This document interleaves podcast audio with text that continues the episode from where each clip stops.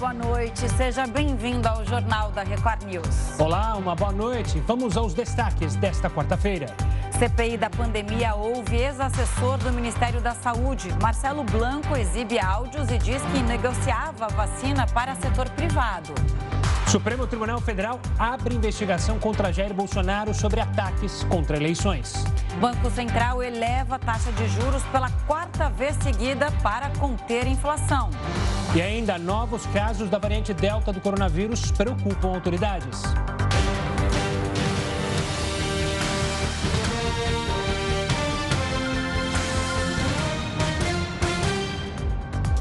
E o ex-assessor do Ministério da Saúde, Marcelo Blanco, depôs hoje a CPI da pandemia. O ex-assessor do Departamento de Logística do Ministério da Saúde, Tenente Coronel Marcelo Blanco, negou a versão do policial militar Luiz Paulo Dominguete.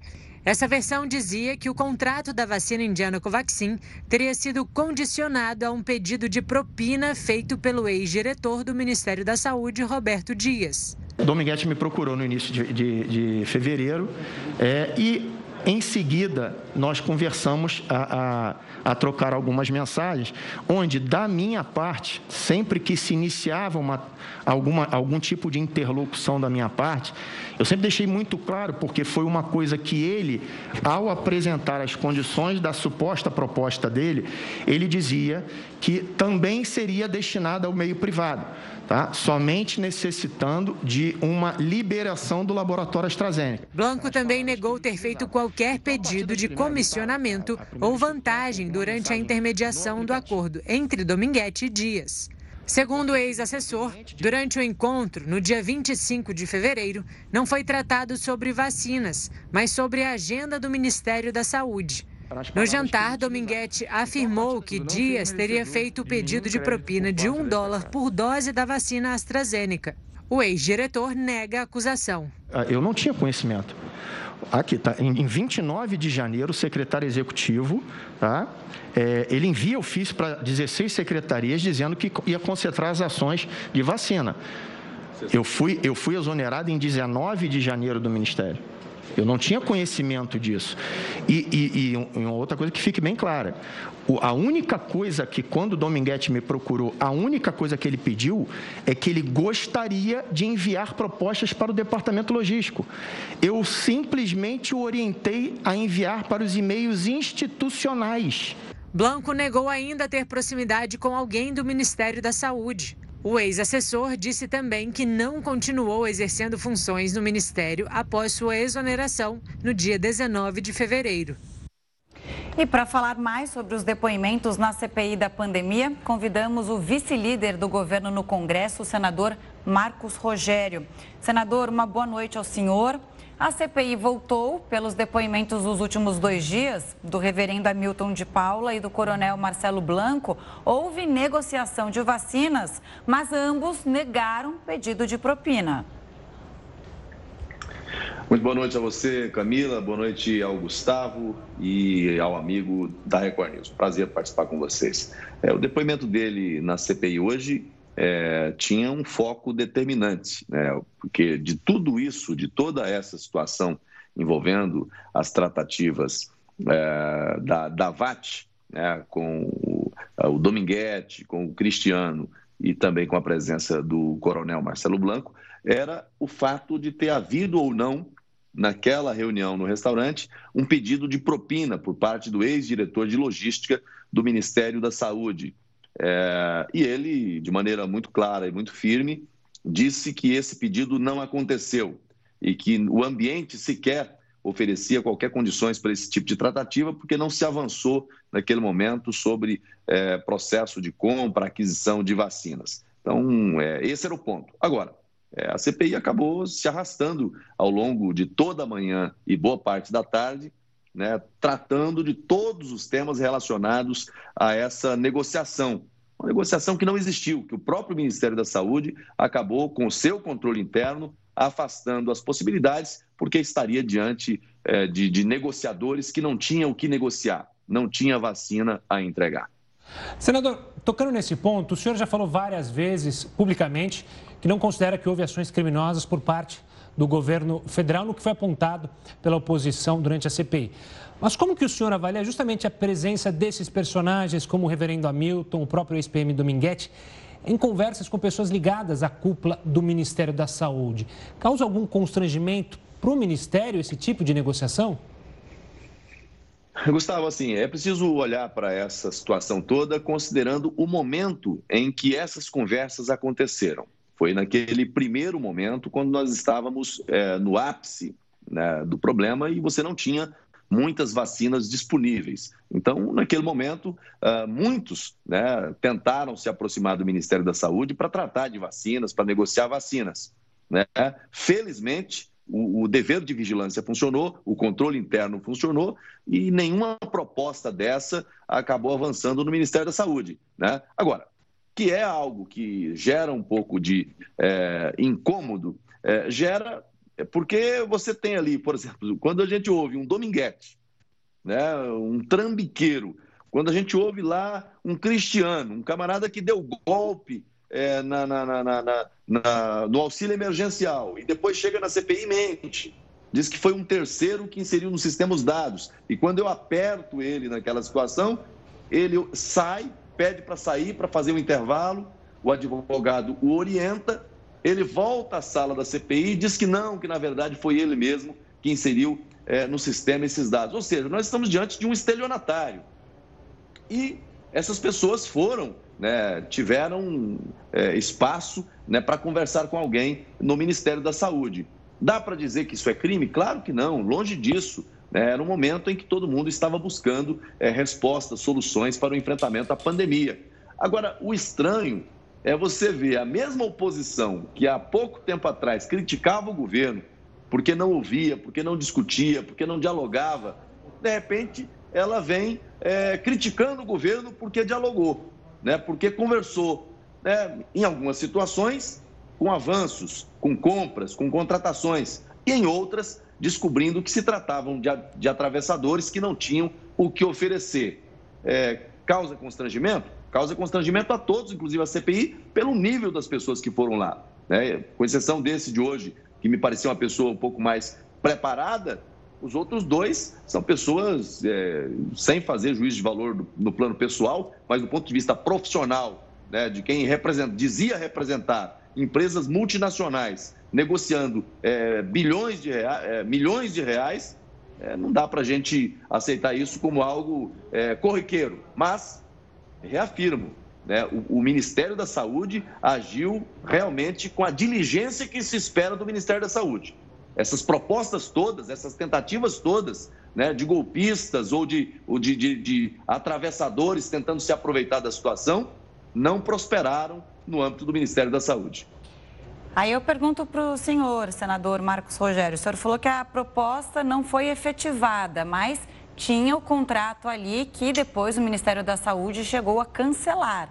Quer dizer, a compra não, não aconteceu das vacinas ali existentes é, no contrato. Ou seja, hoje o, o, o, o depoente ele falou que houve negociação, mas que não houve pedido de propina. Essas negociações paralelas, elas aconteciam dentro do Ministério da Saúde. Queria saber a, a, sua avaliação sobre essas negociações paralelas. O Coronel Blanco é considerado um personagem importante nessas negociações dentro do Ministério, né? nessas negociações paralelas. E os senadores, inclusive, contestaram a versão dada por ele. O senhor, como aliado do governo, dentro da CPI, o que achou disso e o que tem a dizer? Não, não há Camila. como negar que essas negociações aconteceram. Camila, é, primeiro reposicionar aqui. São, tantas, é, são tantos contratos, são tanto tantos temas que a gente às vezes confunde mesmo. Você acabou de fazer uma confusão em relação aos contratos. É, o que você está falando em relação ao contrato que foi inicialmente assinado é outro contrato que diz respeito àquele caso da Precisa, envolvendo a, vacina, a vacina da Barato Biotech. É, uma outra, é uma outra contratação e que agora, mais recentemente, a própria CGU né, apresentou ali relatório é, dizendo que não havia naquele contrato é, as alegações, as suspeitas apontadas pela própria CPI. Então, Mas com base esse contrato, nisso... por sinal, Com, com base nisso, eu sinal... amplio a minha pergunta a você. Então, essas negociações, elas aconteciam? Não, assim, eu acho que assim, a, é, assim a, no caso da, da, da, Precisa, não é uma negociação paralela, porque ali é, é, o laboratório que tem uma empresa com representação no Brasil negociando. Ali não tem, é, não há problema em relação a essas tratativas. O que houve nesse caso da Precisa foi uma denúncia que foi apresentada pelo deputado Luiz Miranda, onde ele disse que nessa transação aí né, tinha é, questões suspeitas, suspeitas de, de, de, uh, de, fraude, de corrupção, enfim, mas que até agora é, nenhuma evidência foi apresentada, nenhum elemento de prova foi apresentado em relação a isso. E no parecer da CGU, isso me parece está sendo, é, de certa forma, espancado. E mesmo porque o Ministério da Saúde, embora tenha feito o contrato inicial, ele não é, chegou a fazer a aquisição da vacina, estava ainda nas fases é, de tratativas, né? O contrato está suspenso. Nessa outra situação que você menciona, envolvendo Dominguete, uh, envolvendo Coronel Blanco, uh, Cristiano, né? nesse caso, é, aí você tem a figura daquele reverendo que esteve na CPI no dia de ontem, né? fazendo essa intermediação em nome de uma entidade né? que, que tinha proximidade com alguns parlamentares. Eu, o que que. Aí eu vou fazer uma, uma, uma fala para você aqui de, com muita sinceridade. É, o que me parece é que essa entidade, né, que tinha ali é, nos seus quadros é, alguns parlamentares, pode ter havido um pedido para que recebesse né, e ouvisse a proposta. Até aí não há problema em você receber e ouvir a proposta. O importante é a gente identificar aqui que o Ministério da Saúde, ao tomar pé da situação, ao verificar as condições, primeiro, a empresa que dizia ser representante é, da Davat e a Davat ser representante da AstraZeneca. A primeira pergunta: vocês têm a carta de uh, apresentação, representação da AstraZeneca, do laboratório? Porque com essa carta vocês podem oferecer vacina. Sem essa carta, você não tem nenhum nexo, não tem nenhuma relação formal com o laboratório. Eles não tinham, né? foram, foram solicitados no primeiro momento. Ou seja, a proposta sequer chegou a ser avaliada é, pelo Ministério da Saúde, sequer avançou para uma carta de intenção de compra efetivamente. O próprio Ministério da Saúde identificou e afastou essa possibilidade. É de se comemorar que o controle interno do Ministério da Saúde esteja funcionando e funcionando bem. Senador, o senhor sempre bate na tecla que governos estaduais e municipais devem ser investigados. Está no escopo da CPI. A questão seria justamente o repasse de verbas federais e, na sua avaliação, e na avaliação de muitos também, é, isso gera motivo para investigação. O problema é que. O problema, não digo problema, mas na sua avaliação, é um problema que a ala governista não consegue avançar nesse ponto na CPI. Mais cedo, há um tempo, o senhor atribuiu uma falta de articulação do próprio governo federal na CPI. O senhor concorda, continua com esse pensamento? Há uma falta de articulação do governo federal para conseguir encaminhar na CPI justamente essas investigações? É, Gustavo, a gente tem que levar em consideração aqui os momentos, né, os times da política. É, naquele momento eu fiz essa afirmação e, e, é uma, e é uma afirmação que eu não retiro. Eu, eu tenho essa avaliação e já dialoguei, inclusive, sobre isso com o governo. Né? Você, é, primeiro que você uma CPI como essa ser instalada no meio de uma pandemia já é um erro, porque você está ainda é, com os processos todos em curso. Né? A CPI investiga fato determinado, mas nesse caso a CPI investiga fato indeterminado, porque os atos administrativos, os processos, eles estão acontecendo ainda nesse momento. Então não há uma, uma situação consolidada. E essa, e essa CPI nasceu nesse cenário. Né? Ah, agora, naquele primeiro momento, né, faltou ao governo articulação. Né? Primeiro, eu acho que não era o momento para a CPI.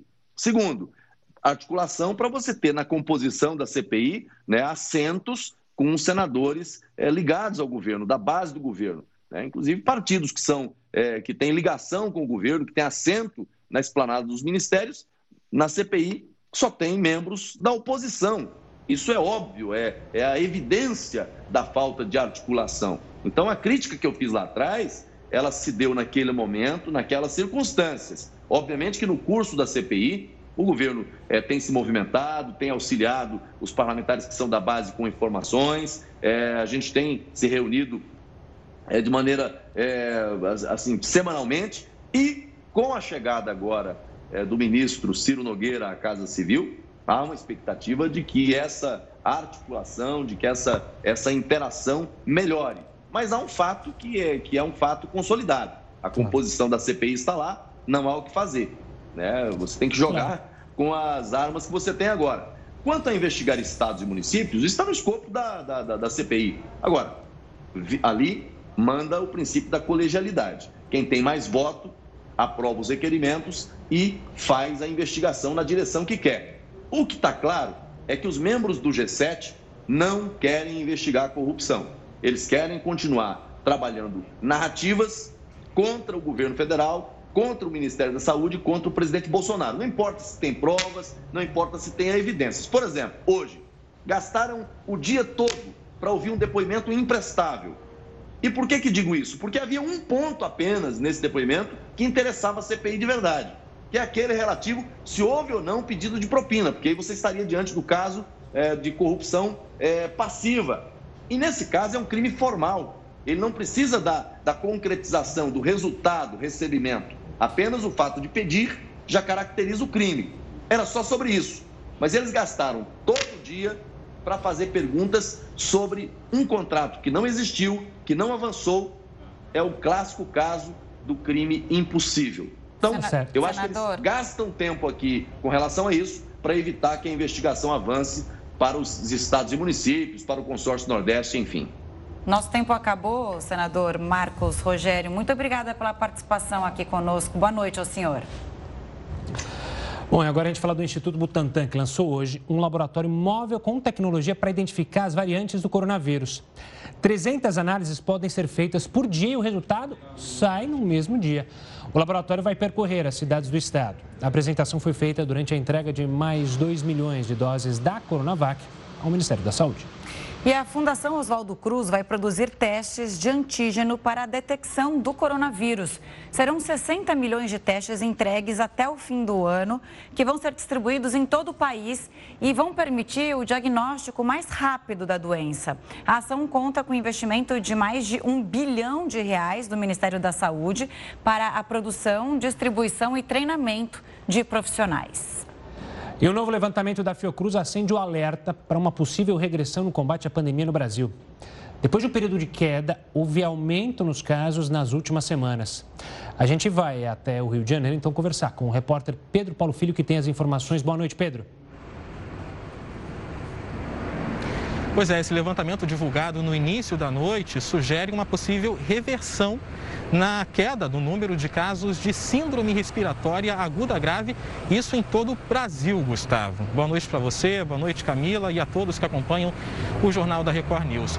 Olha, de acordo com o boletim Infogripe da Fiocruz, esse, essa tendência ela se mostra principalmente porque nas últimas três semanas houve um crescimento depois de, uma, de um leve declínio que estava sendo mantido nesses meses anteriores. E aí houve uma tendência de crescimento moderado nas últimas três semanas e o destaque especial vai para três estados: estado do Pará, estado do Acre e também do Mato Grosso do Sul. Nesses três estados já há tendência de crescimento a longo prazo, ou seja, nas próximas seis semanas, com preocupação maior para o estado do Acre. A gente também tem a informação dos pesquisadores que dizem que o número de óbitos e internações devem se manter altos e até se agravar se as medidas de mitigação não forem adotadas. Quais são elas? A vacinação, aqui no Rio, por exemplo, adultos serão vacinados com a primeira dose até o dia 18 de agosto. Hoje foi o dia de cariocas com 30 anos, mas também o uso de máscara e o distanciamento social. Só que a gente lembra que São Paulo e Rio de Janeiro, as duas maiores capitais do país, já anunciaram que devem devem relaxar um pouco a quarentena, ter uma flexibilização maior. Rio, por exemplo, do dia 2 de setembro, deve liberar shows em ambientes fechados, boates, danceterias, com 50% do público. E aí a Fiocruz faz um alerta. A capital fluminense, que já está prevendo aí essa liberação, aparece entre as 11 capitais com risco alto de contaminação. Já a capital paulista é uma das sete com risco extremamente alto de contágio. Ainda é o momento de se preocupar. Camila e Gustavo. Obrigado pela sua participação, Pedro. É muito importante que a gente se cuide mesmo. Um forte abraço e até a próxima. E o Ciro Nogueira toma posse como novo ministro da Casa Civil. O Jornal da Record News volta já já. O Jornal da Record News está de volta e você pode acompanhar a gente ao vivo no R7, no YouTube, no Facebook, no Twitter e no aplicativo da Record News. Bom, vamos falar de Ciro Nogueira. Ele tomou posse hoje como novo ministro da Casa Civil. A cerimônia foi no Palácio do Planalto. Participaram do evento o presidente Jair Bolsonaro, ministros e os presidentes da Câmara e do Senado. Ciro Nogueira vai ser o quarto ministro da pasta desde o início do governo Bolsonaro, em 2019. Teria sido mais fácil, senhor presidente, me acovardar com um pretexto qualquer, ao receber o cativante e honroso convite de Vossa Excelência para integrar o governo em um momento que tudo está difícil. O ministro Ciro Nogueira também falou sobre os novos programas sociais que o governo pretende anunciar, como a reformulação do Bolsa Família. E disse ainda que o Brasil deve encarar abertamente problemas como a fome. Existe sim o Brasil e seus problemas que temos que enfrentar. Fome e miséria. Não tenho vergonha de falar essas palavras. Temos vergonha de que elas continuem existindo e que tenham se ampliado já da crise econômica que o senhor herdou, iniciada em meados da década passada. Depois do discurso de posse do ministro, o presidente Jair Bolsonaro comentou a importância da presença do ex-senador na Casa Civil. Que a chegada agora do Ciro Nogueira é uma demonstração por parte do governo que nós queremos cada vez mais aprofundar o relacionamento com o parlamento Ainda falando sobre o presidente Bolsonaro, ele enviou ao Tribunal Superior Eleitoral uma resposta sobre as acusações feitas contra as urnas eletrônicas.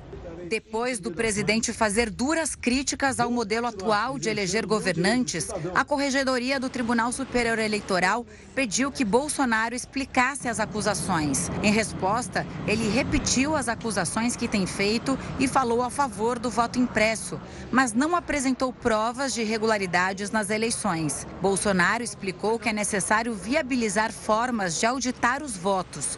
Nos últimos dias, autoridades da Justiça Eleitoral esclarecem que as urnas eletrônicas são seguras. Hoje, durante uma palestra, o presidente do TSE e ministro do Supremo, Luiz Roberto Barroso, criticou a pressão sobre as instituições democráticas sem citar o nome do presidente. O populismo extremista autoritário se vale das redes sociais para atacar as instituições para tentar enfraquecê-las e preparar o caminho para o autoritarismo. As instituições têm sido testadas nos seus limites e, para preservar a democracia, têm o dever de cumprir o seu papel Agora a gente vai a Brasília com o repórter Tiago Nolasco. Nolasco, uma boa noite para você. Você acompanhou todos os assuntos hoje. Ciro Nogueira tomou posse no Ministério da Casa Civil. Você acompanhou. Quais os bastidores que você traz para a gente? Oi Camila, boa noite para você, para o Gustavo e para todos. Bom, primeiro chamou a atenção muito aqui no Palácio Planalto a quantidade de convidados, né? Mostrando a força política aí do novo ministro da Casa Civil, senador Ciro Nogueira, o integrante da ala política, né? E de partidos do Centrão, ele que é o presidente do Progressistas. Então, muitos convidados, chamou muita atenção. Acho que desde a posse do presidente Jair Bolsonaro foi o maior evento aqui no Palácio Planalto, viu? Faltou espaço para quem queria estar aqui no Salão Nobre do Palácio do Planalto. Então, é, governadores, presidentes do Senado e da Câmara, todos estavam aqui prestigiando a posse de Ciro Nogueira também chamou bastante atenção, viu, Camila, o discurso de Ciro Nogueira falando em pacificação, em utilizar a política como meio de negociação e também falando em ajustar o governo para as eleições do ano que vem. Tiago, uma boa noite também. É, hoje, há pouco, o STF decidiu investigar o presidente Jair Bolsonaro no inquérito das fake news. Como é que o Planalto recebeu essa notícia?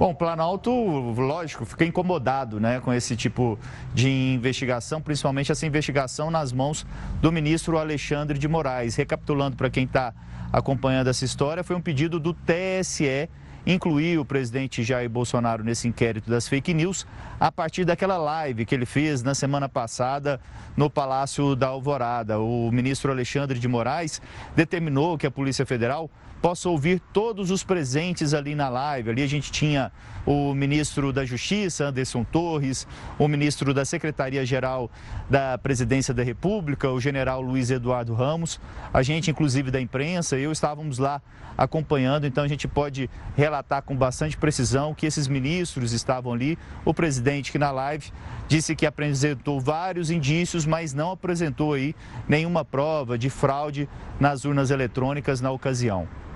Nolasco, você apurou hoje uma notícia e divulgou no seu blog no R7 de que a invasão ao sistema do TSE, que era que a gente já comentou aqui no primeiro turno das eleições de 2018, foi maior do que se pensava. Só ressaltando aqui que a Polícia Federal ainda não concluiu as investigações sobre isso.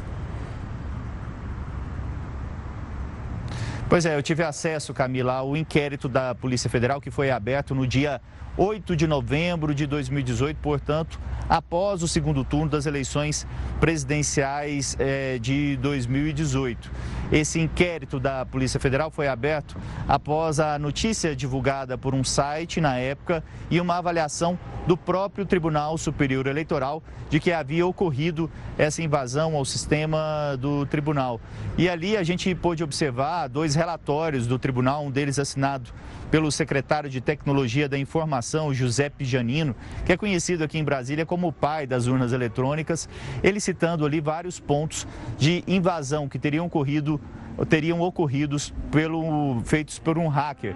E também há um outro relatório identificando que essas, essas invasões ocorreram em abril também. Então, a gente está aguardando um posicionamento do Tribunal Superior Eleitoral para ter ainda mais uma dimensão dessa invasão, mas o que a gente pode dizer é que, de acordo com os relatórios do TSE, foram invasões importantes ao código-fonte, por exemplo, do, do tribunal, que poderia ser feitas inclusão e exclusão de, de candidatos, mas a gente não sabe ainda se isso ocorreu de fato numa eleição, então é preciso ainda ter cautela, acompanhar as respostas do Tribunal Superior Eleitoral, mas o que a gente pode dizer, passando umas motos por aqui, muito barulho, mas o que a gente pode dizer é que relatórios do próprio tribunal indicam essa invasão em 2018 e a gente nos próximos dias vai entender aí o alcance dessa invasão, Camila. Tiago, para fechar, amanhã a Comissão Especial da Câmara vai analisar a PEC do voto impresso e hoje o relator fez alterações, deputado Felipe Barros, que alterações que ele fez no texto? Pois é, o Felipe Barros tenta amenizar o texto, né? A gente, é sempre bom a gente discutir e deixar bem claras essas informações, porque, é, por exemplo, o ministro Luiz Roberto Barroso fala que não é possível é, ter urnas, é, votação impressa para 150 milhões de eleitores. A gente tem que deixar bem claro que o projeto em discussão nessa comissão especial não fala em colocar a, o voto impresso para todos os eleitores. É um percentual. E são essas negociações que o deputado Felipe Barros tem tentado fazer fazer para ver se consegue aprovar o relatório amanhã. Se isso ocorrer, aí sim essa discussão vai para o plenário da Câmara. Mas tudo indica, viu, Gustavo, que o relatório do deputado, mesmo com essas alterações, não deve ser aprovado na comissão especial. 11 partidos fizeram mudanças dentro da comissão, tiraram deputados que eram favoráveis ao voto impresso e colocaram outros parlamentares. Tem, por exemplo, o PSDB que tirou o deputado Aécio Neves, que era favorável a um percentual de urnas com votação impressa, e colocou o ex-presidente da Câmara, Rodrigo Maia. Então, o cenário lá não é nada favorável para a aprovação e continuação das discussões sobre o voto impresso. Tá certo, Nolasco. Muito obrigada. Amanhã a gente vai trazer com certeza esse assunto de novo. Boa noite e até a próxima. E o Banco Central elevou a taxa de juros pela quarta vez seguida para tentar conter a inflação. Não sai daí o Jornal da Record News. Volta em instantes. O Banco Central elevou hoje a taxa básica de juros da economia para 5,25%. O aumento de um ponto percentual é o maior em 18 anos. A decisão dos membros do Comitê de Política Monetária do Banco Central foi unânime. E um dos motivos para o aumento é justamente a alta da inflação. O Banco Central foi bastante conservador no, no comunicado de hoje e a gente entende que a decisão de hoje começa a ser um ponto de virada na política monetária brasileira. Este foi o quarto reajuste seguido neste ano. Os preços da energia e dos combustíveis contribuíram para o aumento. Em nota, o Copom afirmou que outra alta vai acontecer entre os dias 21 e 22 de setembro. O mercado financeiro acredita que a taxa termine 2021 perto de 7%. Então a gente acha que assim, os próximos meses vão ser bastante incômodos de inflação, a gente só deve colher de fato os efeitos dessa política monetária restritiva no fim do ano, começo do ano que vem, né?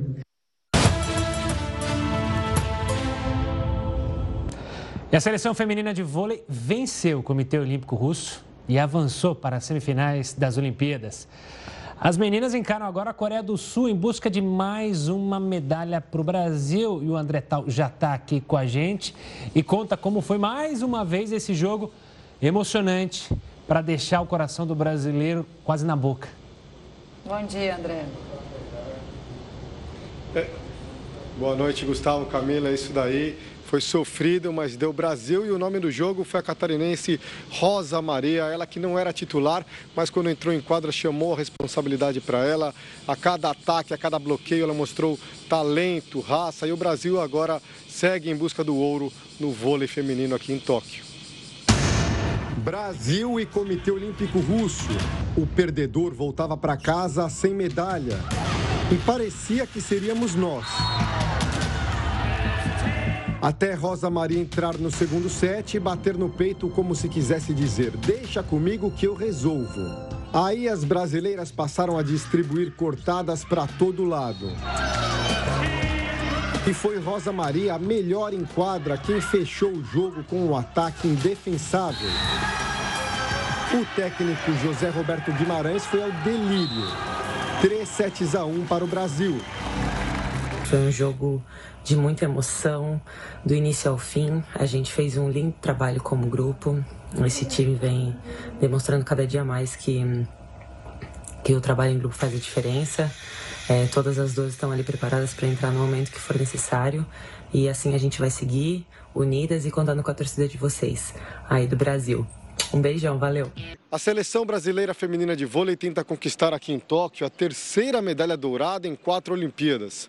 O Brasil agora enfrenta a Coreia do Sul na semifinal. Mas longe daqui, em Santa Catarina, a mãe da Rosa Maria só soube da vitória e da grande atuação da filha por telefone. Muito nervosa, ela não consegue assistir aos jogos. A emoção, na hora que ganhamos o, o jogo, que ela, meu marido me ligou, não teve emoção melhor. As lágrimas, a choradeira, meu Deus do céu, o corpo, tá uma loucura. Depois desse duelo inesquecível, até a quadra no Japão se pintou de Brasil.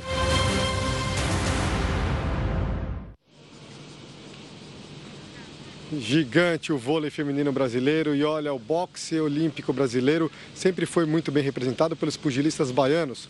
Aqui no Japão, Beatriz Ferreira e Herbert Conceição lutam por uma vaga na final olímpica.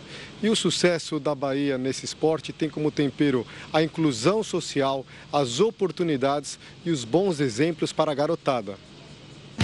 A mesa cheia de medalhas, troféus e cinturões não deixa dúvidas. Estamos na casa da família de um campeão.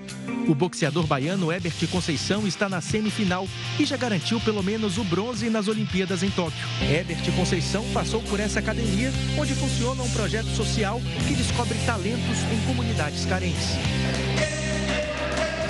O projeto existe há mais de 30 anos. Por essa academia já passaram mais de 6 mil jovens, quase todos moradores da periferia de Salvador, que encontram aqui a esperança de virar um orgulho para o país. O local foi idealizado pelo ex-pugilista e treinador Luiz Dória, que falou com a gente direto dos Estados Unidos. Lá ele prepara o baiano Robson Conceição, campeão olímpico em 2016, para a disputa do título mundial em setembro. Digo a você que acredita no esporte, se dedique, não deixe nada atrapalhar o que você quer. Nós podemos muito, só depende da gente. Dória também treinou o tetracampeão mundial Popó e Adriana Araújo, bronze nos Jogos Olímpicos de Londres em 2012. Pela academia também passou Raimundo Oliveira, pai e treinador da Beatriz Ferreira, pugilista que está na semifinal no Japão e é favorita ao ouro. A fábrica de campeões não para. Está vendo tanta garra né, por parte dos atletas, essas mensagens inspiram a gente que só acompanha as Olimpíadas. Mas, André, algum brasileiro tem chance de medalha agora, nessa madrugada? Claro, Camila, tem sim. Todo dia tem chance de medalha aqui. Tem no skate masculino, são três brasileiros que disputam a categoria parque. Os três sem um bem qualificados para conseguir uma medalha para o Brasil. Tem também o Darlan Romani no arremesso do peso, que pode conseguir mais uma medalha para o atletismo. Tem os box, como a gente já falou, com a Beatriz Ferreira e com o Herbert Conceição, que buscam uma vaga na final. E o vôlei masculino também vai enfrentar os atletas da Rússia em busca de uma tão sonhada final olímpica. Todos na torcida aqui. Camila, Gustavo. Bom, André, um ótimo trabalho para você e que você continue trazendo sorte para os nossos atletas brasileiros. Um forte Bom abraço. final de cobertura para você, né? Domingo a gente tem um encerramento. Beijo grande. Vamos falar do governo de São Paulo agora? O governo paulista anunciou que vai autorizar a retomada de eventos no estado. A medida foi tomada após avanço na vacinação. A partir do dia 17 de agosto serão liberados feiras, congressos, exposições em museus, casamentos e até festas de formaturas. De acordo com o governo de São Paulo, não existe restrição de público, mas o uso de máscara e o distanciamento mínimo de um metro continuam obrigatórios. Apesar da liberação, os eventos podem ser multados caso ocorram aglomerações. Por isso, festas realizadas em bufês, por exemplo, não podem ter pistas de dança. Continuam proibidos os shows de médio e grande portes, competições esportivas com público e festas em casas noturnas. Show ainda não, mas daqui a pouco, Gu, vai chegar a nossa hora aqui. E atenção para essa notícia aqui, ó. O Ministério da Educação divulgou a lista de quem foi pré-selecionado para o FIES no segundo semestre deste ano. Os candidatos podem consultar o resultado no site do FIES. Eles têm até sexta-feira para complementar as informações prestadas no ato da inscrição.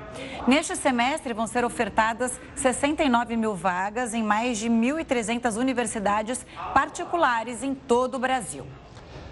E a Câmara dos Deputados aprovou um projeto que facilita a regularização de terras do país. Isso inclui áreas da Amazônia que chegaram até mesmo a ser desmatadas. Esse é tema para a nossa conversa com o Heroto. Heroto, explica para a gente que projeto é esse. Gustavo, esse projeto tem duas faces. A boa e a ruim. Com qual você quer que eu comece? A começa com a ruim.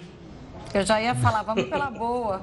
A gente não quero deixar boa, eu mas- quero deixar boa para o final, para pelo menos a gente ter, terminar é, essa participação para cima. Boa. Então, olha, como tem uma face boa e ruim, eu não vou opinar, vou apenas explicar. Essa questão de distribuição de terra no nosso país é tão antiga quando o rei de Portugal, 1534, dividiu o país em capitanias hereditárias. Vocês lembram disso ou não? Lembramos. É. Muita história. De lá para cá, sempre ocorreu problema de distribuição de terra. Mais recentemente, né, a Câmara aprovou agora o projeto, dizendo o seguinte, que a pessoa poderá reivindicar a posse de terra que ela tem.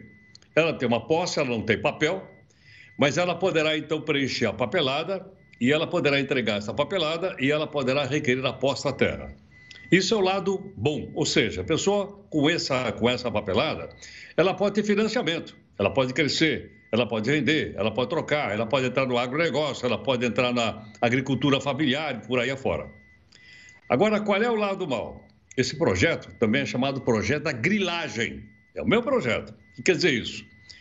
O cidadão invadiu uma terra da União, se a da União é nossa, cercou a terra, muitas vezes ele taca o trator lá com aquelas correntes, derruba tudo, e depois toma posse daquelas terras e eles então acabam se tornando proprietário. Então, de um lado é a parte boa, do outro lado é a parte da interpretação da parte ruim. Agora, o que é- qual é a maior crítica? é que não tem fiscal do IBAMA para ir lá, para saber se o cara está fazendo exatamente aquilo que ele pôs no papel. Muito bem, mas hoje, você sabe, nós temos 11 milhões de funcionários públicos.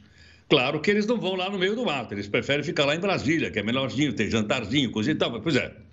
Mas com satélites hoje é possível você fazer uma investigação muito mais ativa, uma investigação muito mais é, precisa do que mandar um fiscal lá.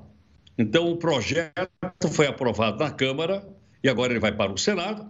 E se você está de um lado ou de outro, você tem uma chance. Qual é?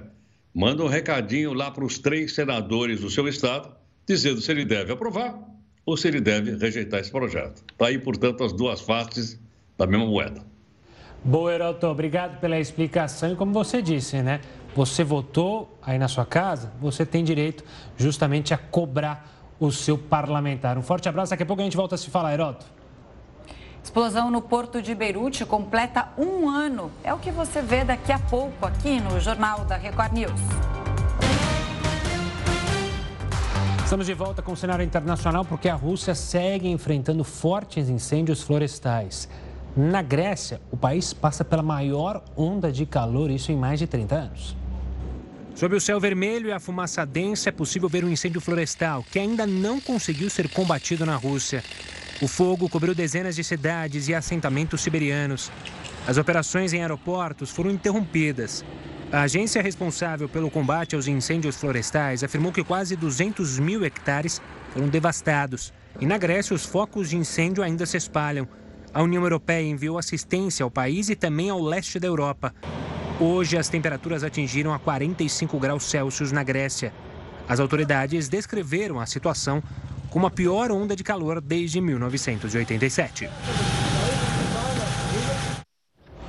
A explosão no porto de Beirute completa hoje um ano. As autoridades do Líbano lembraram a tragédia com homenagens às vítimas. O governo decretou dia de luto no Líbano e oficiais das forças de segurança colocaram flores num memorial. Vestidos com roupas brancas, os familiares fizeram um minuto de silêncio enquanto carregavam fotos dos mortos. A explosão num depósito irregular de nitrato de amônia no porto de Beirute deixou 214 mortos e mais de 6 mil feridos. Os danos da explosão continuam. O porto parece um local de guerra. Nenhuma autoridade do governo foi punida pela tragédia. E a impunidade provoca protestos de familiares de vítimas que pedem por justiça. Voltando ao Brasil, a vacinação para funcionários de bares e restaurantes de São Paulo se tornou obrigatória. A medida é resultado de um acordo entre os sindicatos que representam esses trabalhadores. O funcionário que se recusar a usar sem justificativa pode ser demitido por justa causa. O mesmo já acontece em Nova York, que foi uma das primeiras cidades do mundo a exigir certificado de vacinação. Por lá, além de bares e restaurantes, o comprovante é exigido para funcionários de academias. Vem boa hora essa medida, até porque com a maior flexibilização, os bares tendem a ficar mais cheios. Bom, e apesar da crise econômica mundial, as fabricantes de vacinas são uma das empresas que estão, claro, mais faturando durante a pandemia. Heródoto, a gente volta aqui com você. Conta pra gente, você deve ter aí um número exorbitante. Qual é a previsão de lucro, por exemplo, da Pfizer? Você matou. Exatamente a Pfizer. Imaginei. Você tem uma ideia? Pois é. Uma vacina da Pfizer custa mais ou menos 18 dólares. Mais ou menos 18 dólares. Esse ano a Pfizer esperava faturar 26 bilhões de dólares. E com essa história da vacina, ela vai faturar quase 40 bilhões de dólares. Nossa. Olha só. Se você tivesse comprado ações da Pfizer, como eu falei para você comprar no começo do ano. Que mancada, não segui seu conselho. você iria receber 4 dólares ou 20 reais por ação de dividendos. Se você tivesse mil ações, comprado mil ações, você iria receber 20 mil reais de dividendos. Agora, se você tivesse comprado 100 mil, imagine quanta grana você ia colocar no bolso. Olha a quantidade de dinheiro. E outra coisa, a Pfizer está dando risada sozinha. Por que razão? Porque agora as autoridades de saúde estão dizendo que vai ser necessária uma terceira dose. Com isso, vai ter mais um público de 7 bilhões e meio de seres humanos que vão precisar. Claro, tem outros laboratórios? Tem. Mas a Pfizer, ela é campeã de venda. Só para vocês terem uma ideia, no passado, ela ganhou bilhões de dólares com medicamento, que era um medicamento capaz de mexer com a diabetes, baixava o risco de diabetes, chamado Liptor. Ganhou uma grana fantástica. E ganhou também uma outra grana fantástica, um outro medicamento chamado Viagra. Mas eu não vou fazer a descrição agora porque pode ter criança aí na sala. Bom, eu não comprei, eu nem eu nem o Gustavo a gente comprou as ações da Pfizer, mas você está felizão, está com esse sorriso, porque a gente sabe que você comprou, viu, Heródoto? Beijo grande, obrigada, viu? Até amanhã. Tchau. Valeu, Heródoto. Tchau, tchau. E olha, não vacinados são proibidos de frequentar locais públicos na França. Não sai daí o Jornal da Record News. Volta em um minuto. Os ministros da Saúde e da Educação assinaram hoje uma portaria com orientações para o retorno seguro às aulas presenciais. De acordo com Marcelo Queiroga, os alunos maiores de 12 anos devem apenas seguir os protocolos de segurança, como o uso de máscara. Mas é necessário que todos os funcionários estejam vacinados.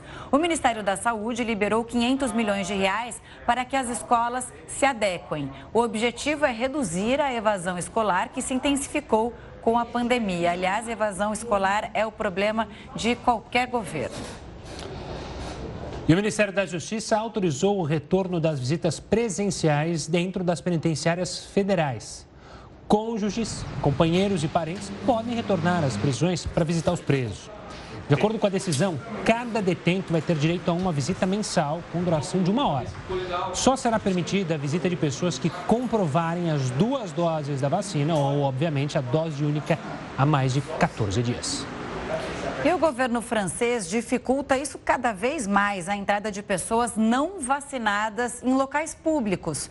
O país vai exigir um tipo de passaporte sanitário em trens, voos, ônibus de longa distância, restaurantes e cafés. O passaporte vai ser um QR Code disponível em celulares ou pode ser também de papel. As pessoas vão ter que mostrar esse código antes de entrar nos lugares para comprovar que estão totalmente imunizadas ou tem que fazer um teste, né? Ou que fizeram um teste recente de coronavírus e, claro, que deu negativo. Em locais culturais, o QR Code já foi colocado em prática. A Organização Mundial da Saúde pediu para que os países que já estão aplicando a terceira dose da vacina contra a Covid-19 esperem pelo menos até o fim de setembro. Por quê? É que a OMS quer evitar a desigualdade na distribuição dos imunizantes entre países ricos e pobres. O objetivo é permitir que com pelo menos 10% da população mundial esteja vacinada antes de começar a aplicação da terceira dose nesses países ricos. O Jornal da Record News fica por aqui. Muito obrigada pela sua audiência e você continua agora com o News das 10 com a nossa maravilhosa Manuela Caiado.